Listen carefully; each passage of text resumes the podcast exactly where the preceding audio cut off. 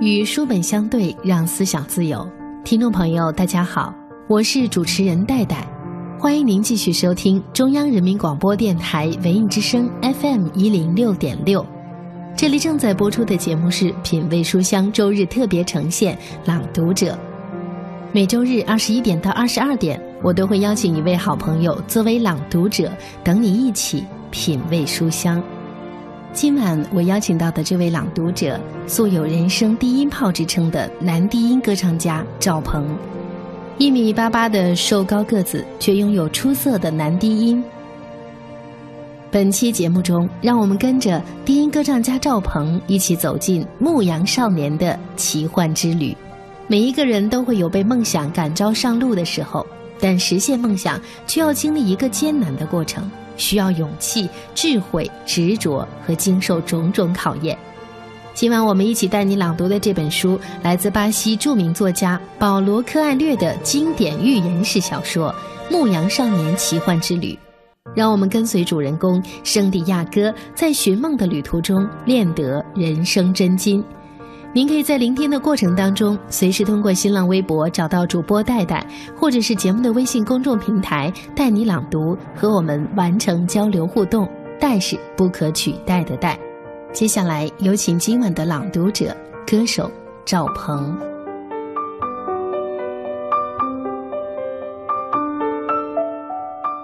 大家好，我是今晚的朗读者赵鹏。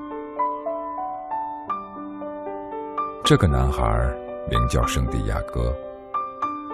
夜幕降临时，圣地亚哥赶着羊群来到一座废弃的老教堂前。很久以前，教堂的屋顶就塌掉了。原来圣器的位置长出了一棵高大的无花果树。男孩决定在这里过夜。他把羊群全部赶进破烂不堪的大门，随即。挡上几块木板，防止他们夜间出逃。这个地区没有狼，但有一次，一只羊在晚上逃了出去，害得他花了一整天时间去寻找。圣地亚哥将自己的外套铺在地上，躺了下来，把刚刚读完的一本书当做枕头。睡着之前，他提醒自己。必须开始读一些更厚的书籍。读厚书能消磨更多的时间，夜间当枕头也更舒服。醒来时，天还没亮。透过残破的屋顶，他看到星星在闪烁。他心说：“真想多睡一会儿。”他做了个梦。和上周做的梦一模一样，而且又是梦没做完就醒了。男孩爬起来，喝了两口酒，然后拿起牧羊棍，呼唤仍在沉睡的羊群。他早已注意到，只要他一醒，大多数的羊也都开始醒过来。仿佛有种神秘的力量把他的生命同那些羊的生命联系在一起。两年来，那些羊跟着他走遍了这片大地，四处寻找水和食物。这些羊太熟悉我了，已经了解我的作息时间了。他喃喃自语，略加思索，他又想，事情也可能正相反，是他。已经熟悉了羊群的生活习性，然而总有一些羊会拖延一会儿才醒，男孩就用牧羊棍儿挨个儿捅醒他们，同时呼唤着羊的名字。他一直坚信羊能听懂他说的话，因此他不时给羊群读一些他留下深刻印象的书籍的章节。或者对羊群诉说自己在野外的孤独和快乐，或者评论一下在经常路过的城镇见到的新鲜事儿。不过，最近两天，他的话题只有一个，就是那个女孩，一个商人的女儿，住在距离这里四天路程的一个镇上。他只到那里去过一次，就在去年。那个商人是一家纺织品店的老板，他喜欢看人当着他的面剪羊毛，以防别人弄虚作假。一个朋友指点男孩去那家店铺，于是他便赶着羊群到了那里。刚才您听到的是今晚的朗读者歌手赵鹏朗读的《牧羊少年奇幻之旅》的片段。我是戴戴，欢迎您的继续收听。我有点羊毛要卖，他对那个商人说。店里人满为患，老板让圣地亚哥黄昏时分再来。男孩便到店铺前的斜坡上坐下，从搭链里掏出一本书。我以前以为牧羊人不会读书，一个少女的声音在他耳旁响起，是个典型的安达卢西亚少女，一头黑发瀑布般垂下，眼睛使人隐隐约约想起古代的征服者摩尔人。那是因为羊群教给人们的东西远比书籍要多，男孩回答。他们谈了两个多小时。少女自称是纺织品老板的女儿，还谈到镇上的事情。她说：“这里的生活一成不变，天天如此。”圣地亚哥谈起安达卢西亚的田野，谈起他经过的村镇里的新先生，他很高兴，因为不必总是和羊群说话了。你是怎么学会读书识字的？和其他人一样，在学校里学会的。男孩回答：“既然会读书识字，为什么还当牧羊人呢？”男孩随便岔开了话题，没有回答。他确信这个问题女孩永远无法理解。他继续讲述路上的经历。女孩那双酷似摩尔人的小眼睛，一会儿因为害怕瞪得浑圆，一会儿因为惊奇而眯成一条线。时间流逝。男孩开始期盼这一天永远不要结束，期盼女孩的父亲一直忙碌下去，可以让他在此等上好几天。他感觉自己正生出一种过去从未有过的冲动，永远定居在这个镇上。他感觉和这个黑头发女孩在一起，每天都会是新的。然而。那个商人最终还是来了，他让圣地亚哥剪下四只羊的毛，然后付了相应的钱，让他隔天再来。四天后就要再去那个镇子了，圣地亚哥既兴奋又忐忑。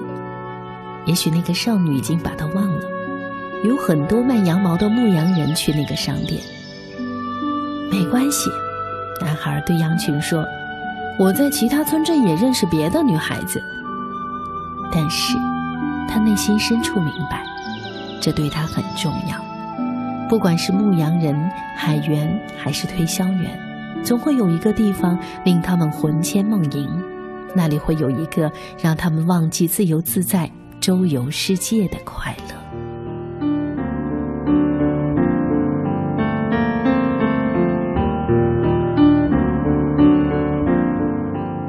听众朋友，这里是中央人民广播电台文艺之声 FM 一零六点六品味书香周日特别呈现《朗读者》，我是戴戴。刚才为您朗读的作品是巴西作家保罗·科艾略的《牧羊少年奇幻之旅》中的片段。牧羊少年圣地亚哥因为和一个少女的偶然相识，对当初云游四方的梦想有了新的认识。人虽然向往无所拘束的生活，但更渴望一个能够安放自己心灵的魂牵梦萦的地方。而那属于心灵的归宿之地，才是召唤他启程四处云游的真正的梦想。他不知道如何抵达这个梦想，但他明白，他首先要做的就是不断启程上路。我听到传来的谁的声音，像那梦里呜咽中的小河。我看到远去的谁的步伐，遮住告别时哀伤的眼神。不明白的是，为何你情愿让风尘刻画你的样子，就像早已忘情的世界，曾经拥有你的名字，我的声音。那悲歌总会在梦中惊醒，诉说一点爱上过的往事。那看似满不在乎，转过身的，是风干泪后萧瑟的影子。不明白的是，为何人世间总不能溶解你的样子？是否来迟了明日的渊源，早谢了你的笑容，我的心情。不变的你，伫立在茫茫的尘世中，聪明的孩子提着易碎的灯笼，潇洒的你将心事化进尘缘中，孤独的孩子已是造物的宠。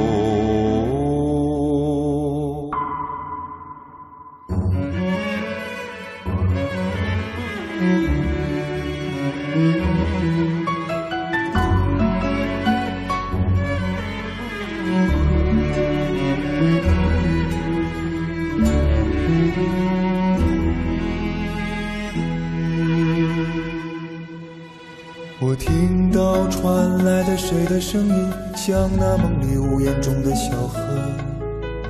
我看到远去的谁的步伐，遮住告别时哀伤的眼神。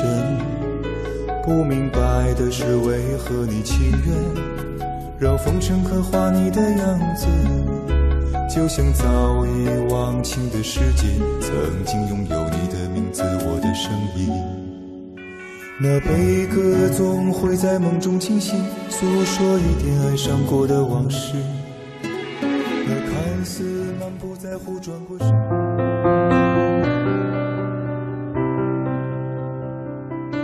打开人生宝藏的钥匙，不仅藏在远方，也藏在每一次阅读中。大家好，我是赵鹏。今晚我和主持人戴戴一起带你朗读的作品是。牧羊少年奇幻之旅，在这个充满幻想力的寓言故事中，寻找人生智慧。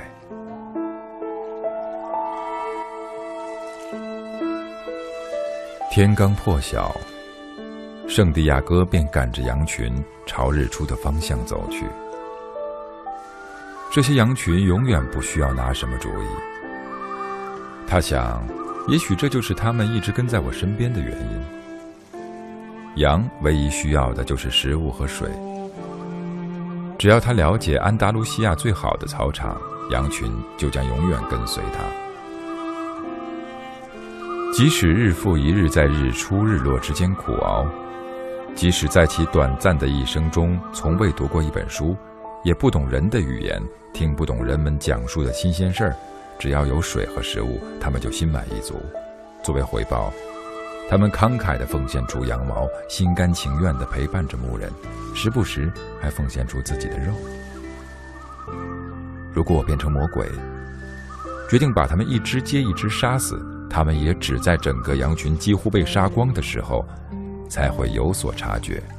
男孩想，因为他们相信我，而忘记了他们自己的本能。这只是因为我能引领他们找到食物。男孩对自己的这些念头感到惊讶，也许因为那座里面长着无花果树的教堂太残破不堪。他又做了一个与以前一样的梦。他开始嫌弃忠诚的陪伴他左右的羊群。他喝了一口酒，这是昨天晚饭时剩下的，然后裹紧外衣。他知道。再过几个小时，太阳就会升到头顶，那时酷热难熬，他就不能领着羊群在旷野上赶路了。夏季是整个西班牙睡午觉的季节，酷热会一直持续到入夜。而在酷热降临之前，他不得不一直披着外衣。然而，每当他想抱怨外衣沉重时，总会想起，多亏这件衣服，才不会在清晨感到寒冷。必须随时准备应对天气的突然变化。圣地亚哥想，并对外衣的厚重心存感激。外衣自有其存在的理由，而男孩亦有其生活的道理。两年间，他走遍了安达卢西亚的平原大川，把所有村镇都记在了脑子里。这就是他生活最大的动力。他盘算着，这一次要告诉那女孩，为什么他这样一个普普通通的牧羊人会读书识字。他曾经在一所神学院里待到十六岁。父母希望他成为神父，成为一个普通农家的骄傲，而他们一生只为吃喝忙碌，就像圣地亚哥的羊群。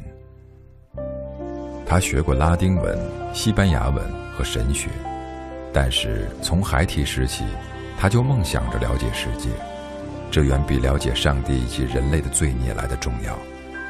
一天下午回去探望家人的时候。圣地亚哥鼓起勇气告诉父亲：“他不想当神父，他要云游四方。”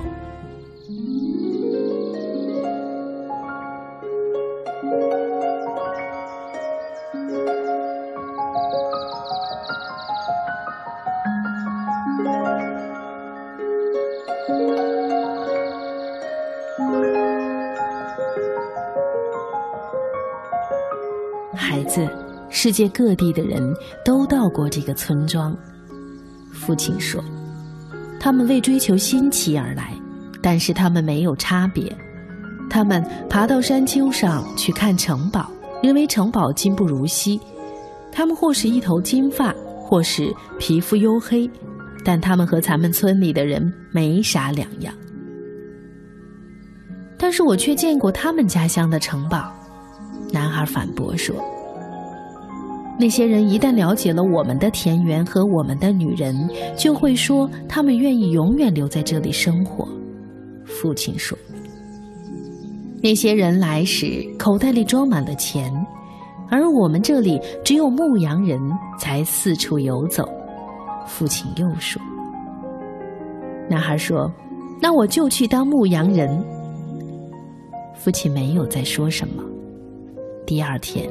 父亲给了男孩一个钱袋，里面有三枚古老的西班牙钱币。有一天，我在地里发现了它们，原本想因为你进修道院而献给教会，拿去买一群羊云游四方吧。总有一天，你会懂得我们的家园最有价值，我们这儿的女人才最漂亮。父亲祝福了他。从父亲的目光中，男孩看得出，父亲也想云游四方。这个愿望一直存在，尽管几十年来，父亲一直将这个愿望深埋心底，为吃喝而操劳，夜夜在同一个地方睡觉。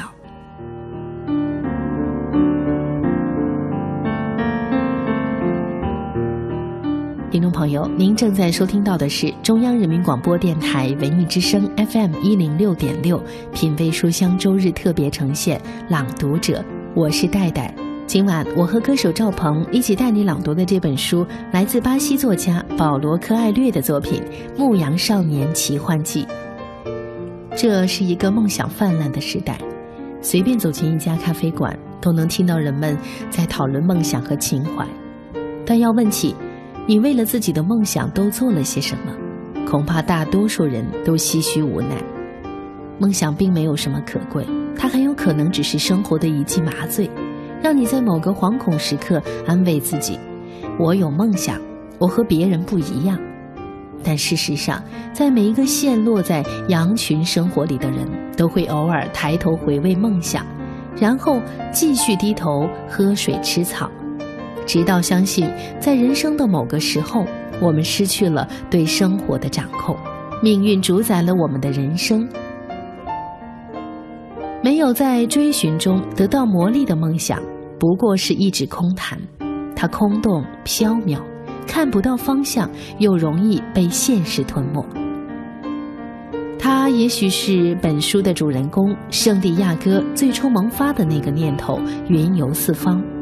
不同的是，圣地亚哥追寻这个念头，不断坚持，继而让梦想不断的丰富、真实、具体起来。于是他放弃了心爱的女孩、物质财富、安稳的生活，只为追寻梦想一般存在的那个貌似虚幻的宝藏。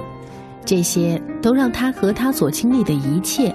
变得独特，所以梦想本身并不使人独特，追寻梦想才能够让人发光。美丽的梭罗河，我为你歌唱，你的光荣历史，我永远记在心上。寒季来临。你轻轻流淌，即使波涛滚滚，你流向远方。你的源泉来自梭罗，万丛山送你一路前往。滚滚的波涛流向远方，一直流入海洋。你的历史就是一只船，商人们乘船远航在美丽的河面上。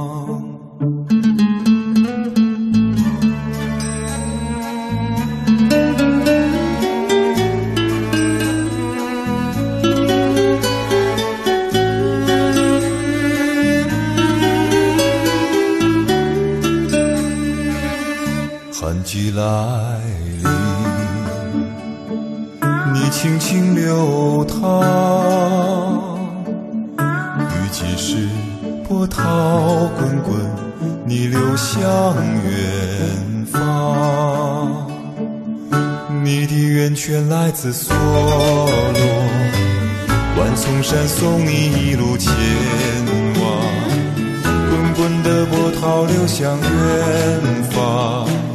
一直流入海洋，美丽的梭罗河，我为你歌唱，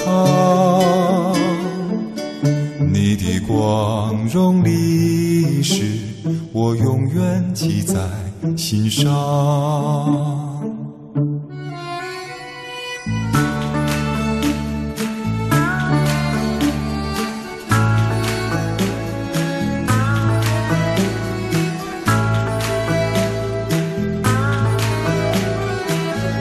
出生后，爸爸第一次给我理发，呵护；上学后，爸妈第一次带我去理发，专注；而现在，我陪爸妈去理发，关爱。木北造型，守护千万个家庭，不忘初心，一切从头开始。木北造型，文艺之声，FM 一零六点六，交通路况。我们一起来关注一下路况。目前城区大部分路段基本上通畅，其中朝阳北路、工体北路、工体东路出现了不同程度的车多车行缓慢，提示大家尽量的避开上述区域。另外，晚间行车提醒大家注意安全的车速车距，小心驾驶。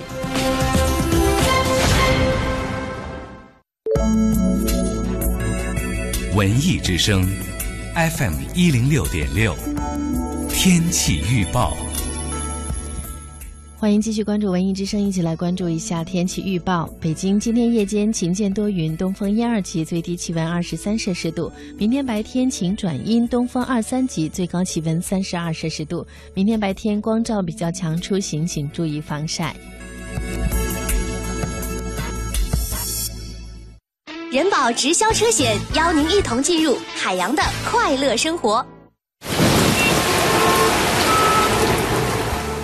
人保直销车险温馨提示您：雨天路滑，请适当降低车速，拉开车距，保证安全行驶。遇拥堵路段，请勿抢行有序通过。如车辆无法行驶，人保客户可随时拨打人保二十四小时客服专线九五五幺八，我们将竭诚为您提供拖车救援服务。人保直销车险四零零一二三四五六七。海洋的快乐生活。你像一开始有朋友就问我说：“哎，杨哥，那个康师傅跟那个星巴克合并了，我今天才第一次知道星星巴克是个喝咖啡的地方啊！”我想对这位朋友说一下，现在有了智能手机之后啊，星巴克已经不是一个喝咖啡的地方了。准确说，那星巴克是这帮小白领啊，以咖啡店为主题的一个照相馆。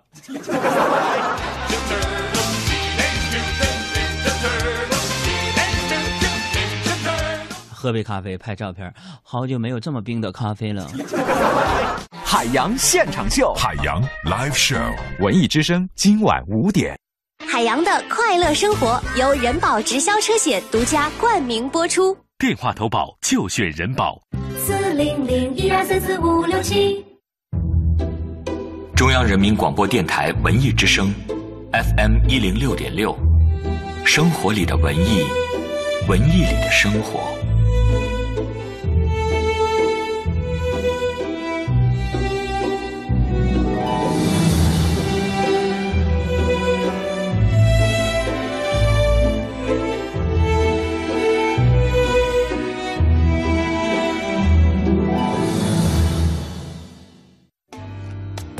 生宝藏的钥匙，不仅藏在远方，也藏在每一次阅读中。大家好，我是赵鹏。周日晚上二十一点，我在文艺之声品味书香周日版朗读者节目里，和主持人戴戴一起朗读《牧羊少年奇幻之旅》。在这个充满幻想力的寓言故事中，寻找人生智慧。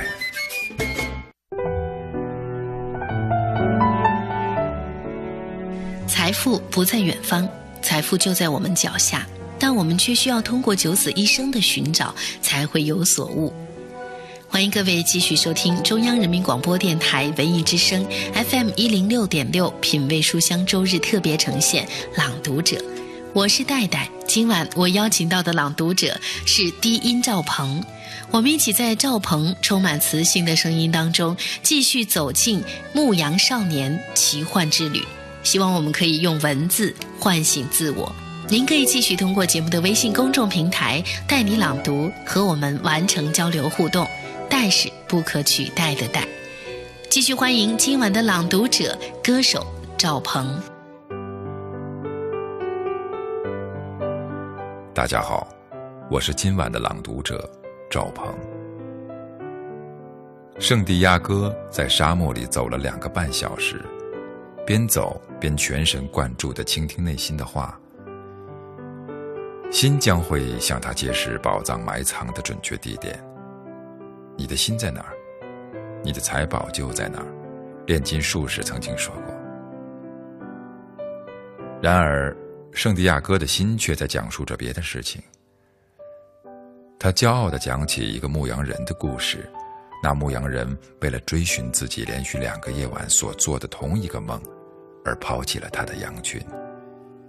心，还讲到天命，以及很多追寻天命的人。他们挑战那些带有时代偏见的人，前去寻找遥远的土地和漂亮的女人。在整个旅程过程中，心一直在谈论新的发现，谈论书籍。和巨大的变化。男孩准备爬一座山丘，就在这时，他的心在他的耳边窃窃私语道：“请你注意你流泪的地方，因为那里就是我所在的地方，也是财宝所在的地方。”男孩慢慢向沙丘顶端爬去，一轮满月悬在中天，星光灿烂。他在沙漠中已经走了一个月了，月光洒在沙丘上，变幻的阴影令沙漠看上去像波涛滚滚的大海，男孩回忆起一匹马在沙漠里自由驰骋，为炼金术士带去好预兆的那一天。说到底，月亮照耀的是沙漠的荆棘和寻宝者们的足迹。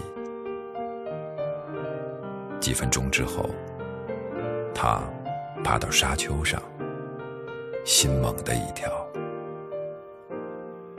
庄严雄伟的埃及金字塔，在贝斯沙漠的影衬中。屹立在面前，沐浴着满月的银辉。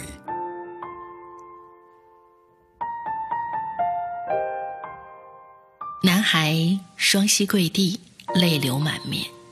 他感谢上帝，使他相信了自己的天命，并让他在某一天遇到了一位王、一个水晶商贩、一个英国人和一个炼金术士。尤其是让他遇见了一个沙漠中的女子。他使他懂得了爱，永远不会让男人和他的天命分离。历经了许多世纪的金字塔从高处俯视着男孩，如果他愿意，现在就可以返回绿洲，迎娶法蒂玛，像普通的牧羊人一样生活。炼金术士就生活在沙漠里，尽管他通晓世界的语言，知道如何将铅块变成黄金。但他没有义务向任何人展示他的学问和技艺。男孩在前去追寻天命的路途中，学会了必须要学的一切，也经历了梦想经历的一切。他终于到达了藏宝之地，只有目标实现了，一项事业才算圆满成功。在这里，在这座沙丘上。男孩流下了眼泪，他低下头，只见泪水滚落的地方有一只金龟子爬过。在沙漠中度过的这段时间，他已经知晓，在埃及，金龟子就是上帝的象征。这又是一个预兆，想起水晶店老板的话。男孩开始挖起来，无论何人，哪怕堆一辈子石头，也无法在自家后院堆起一座金字塔。他想。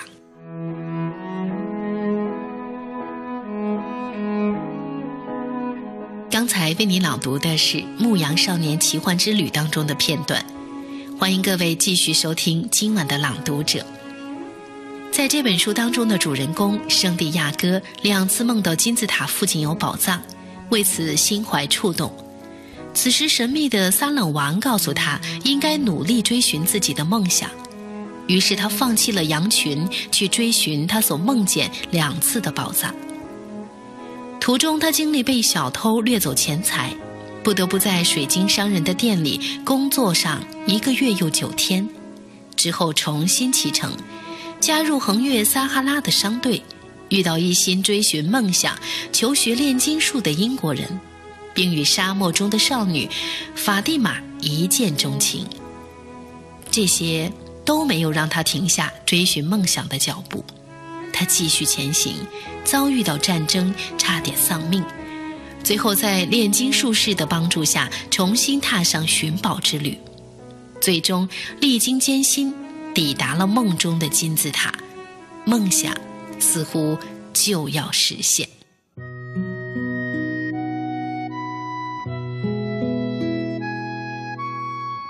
圣地亚哥在他圈定的地方挖了整整一夜，结果一无所获。历经许多世纪的金字塔从高处默默地俯视着他，但他没有放弃。他挖呀挖呀挖呀挖，与风抗争着。因为风一次又一次将沙土卷回挖开的坑中，他的双手挖累了，受了伤，但是他相信自己的心，心告诉他说，要在他泪水滚落的地方挖掘。就在他试图将坑里露出的几块石头挖出来的时候，突然听到了脚步声，几个人来到他面前，他们背对月光。男孩无法看清他们的面孔。你在这儿干什么？其中一个人问道。男孩没有回答，他感到害怕，他就要挖到财宝了，所以才感到害怕。我们是躲避战乱的难民，必须知道你在这儿藏了什么。我们需要钱。另一个人问道。我什么也没藏。男孩回答。但是其中一个人揪住他，将他推出了坑外。另外一个人开始搜他的口袋，他们搜出了那块金子。他有金子。一个人说。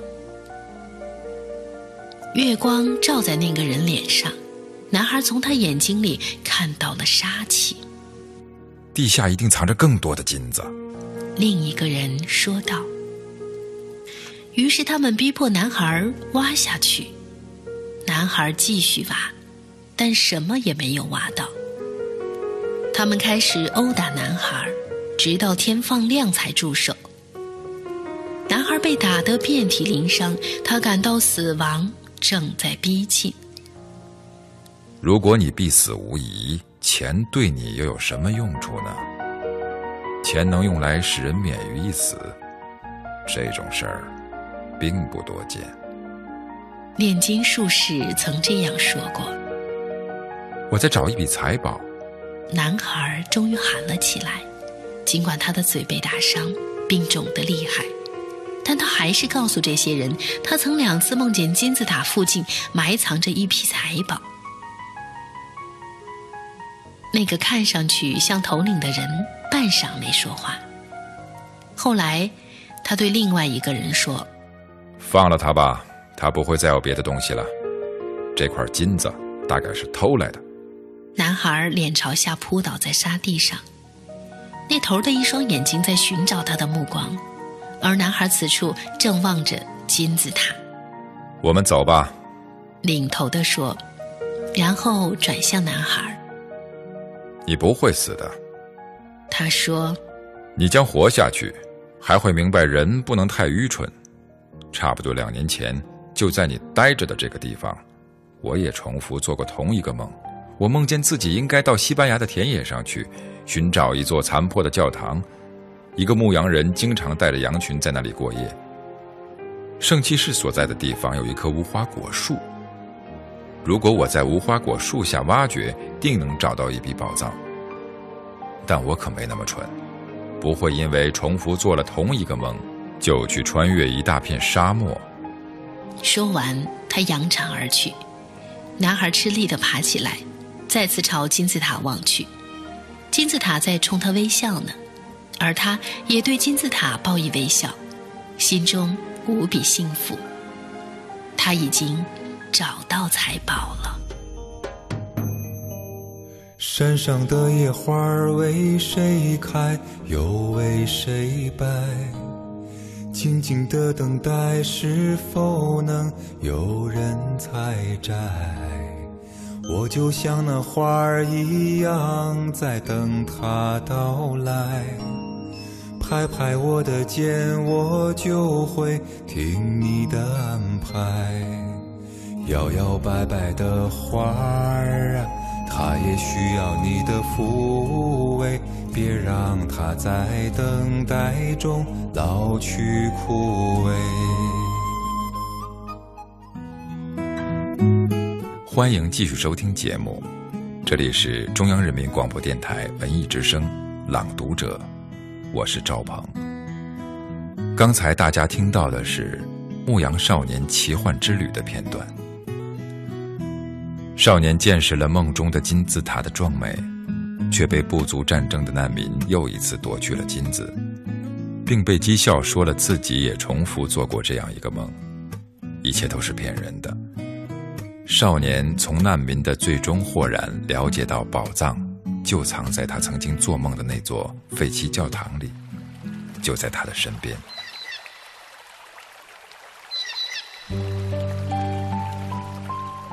男孩圣地亚哥在夜幕将至的时候。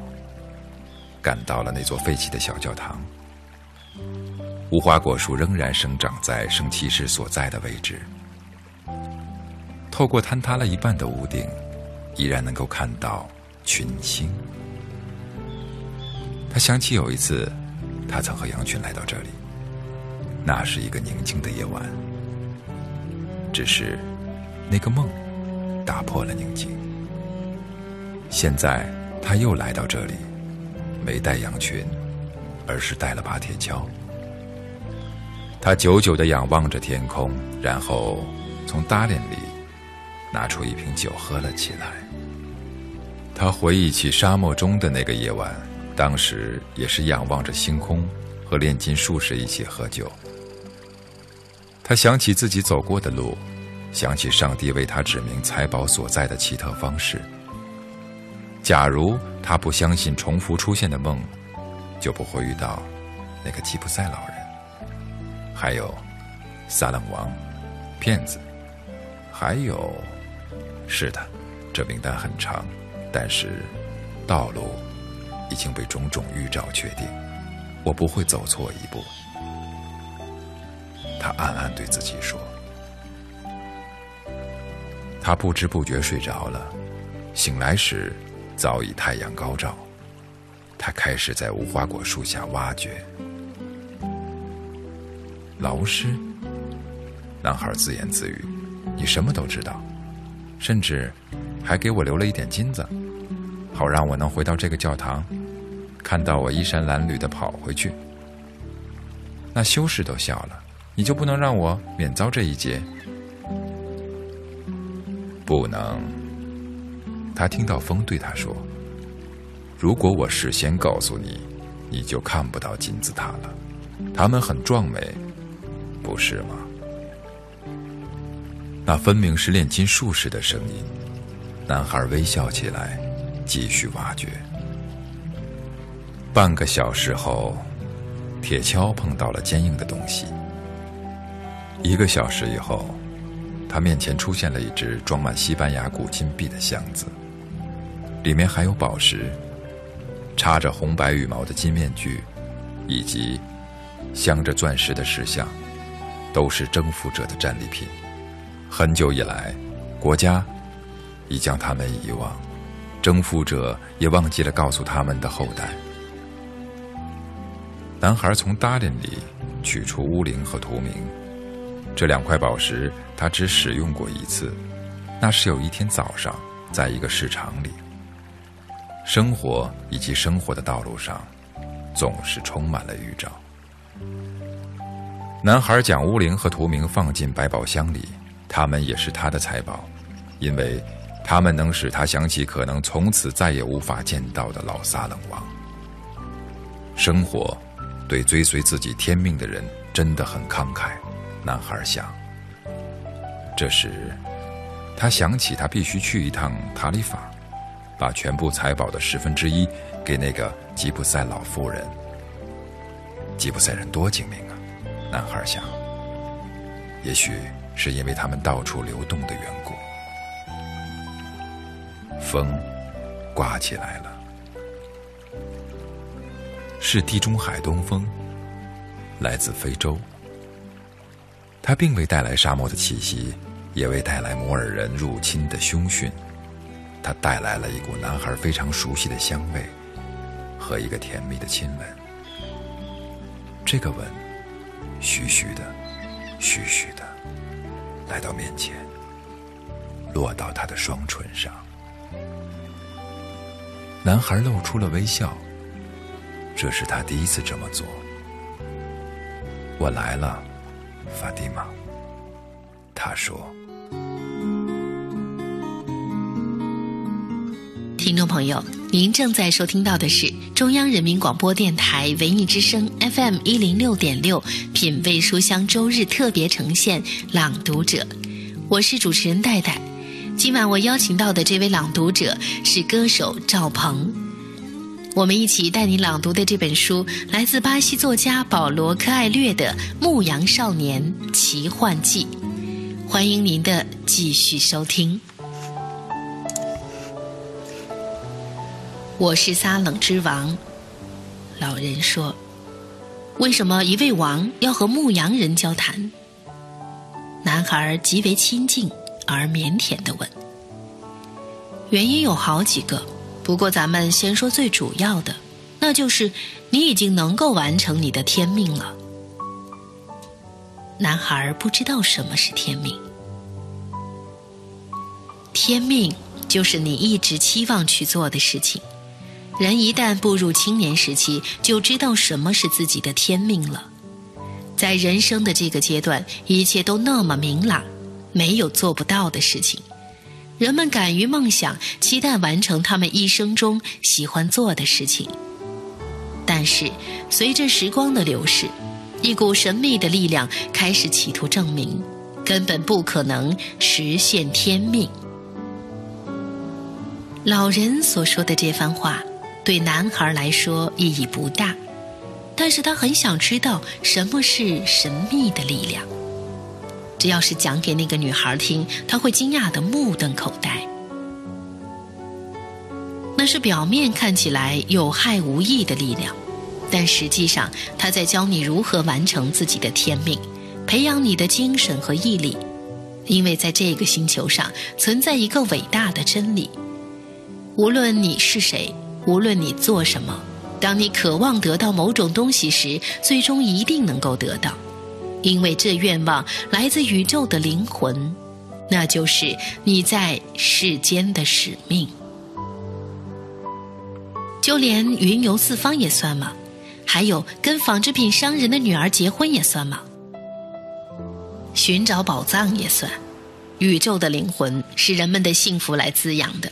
又或者用人们的不幸、羡慕和嫉妒来滋养，完成自己的天命是人类不可推辞的义务。万物皆为一物。当你想要某种东西时，整个宇宙会合力助你实现愿望。刚才的这段话写在这本书《牧羊少年奇幻之旅》的前面，只有读完整个故事，你才会发现。虽然故事的主旨早已写在开端，但如果没有一段长长的文字之旅，我们或许就无法领会撒冷王的这段话里蕴含的启示。就像主人公圣地亚哥追寻的财宝，虽然一直都在他脚下，但只有爬山涉水的旅程之后，他才真正找到。找到财宝的他，不再是最初那个懵懂的牧羊少年。他的心灵更加充沛，人生更加丰盈，未来也更加明朗。也只有当他找到宝藏的那一刻，他才领悟到，这一路的经历，好的坏的，都不过是整个宇宙合力的帮助，帮助他获得启示，寻找方向，帮助他经历磨难变得坚强，帮助他穿越困顿无所畏惧。帮助他越走越远，坚定自己的信念。只要我们发自内心的想要，几乎没有什么能使梦想无法成真，除了对失败的恐惧。而我们的经历正是帮我们克服恐惧，从寻梦者变成征服者的过程。每一次寻梦，都以创始者的运气开始。又总以征服者的考验结束。我是今天的朗读者，感谢你聆听本期节目。谢谢今晚的朗读者歌手赵鹏。今晚我们一起朗读的这本书《牧羊少年奇幻之旅》，里边的许多细节和每一个小故事都经过作者的精心设计，带有强烈的象征色彩。整个故事的结局也具有很深刻的象征意义，在这个充满想象力的寓言故事中，蕴含着普泛无尽的人生智慧。几乎每一句话、每一个细节都令人回味不已，给人以多方面的人生启示。他们不仅可以作为青少年的人生向导，也是所有追求理想的成年人的人生向导。希望读过这本书的你。也能开启自己的寻梦之旅，或者能坚定地奔赴在自己的寻梦之旅上。我是戴戴，再次感谢你今晚的聆听。节目之外，欢迎通过“带你朗读”的微信公众平台和我交流沟通。戴是不可取代的戴，祝你晚安，下次节目再会。姐儿头上戴着杜鹃花。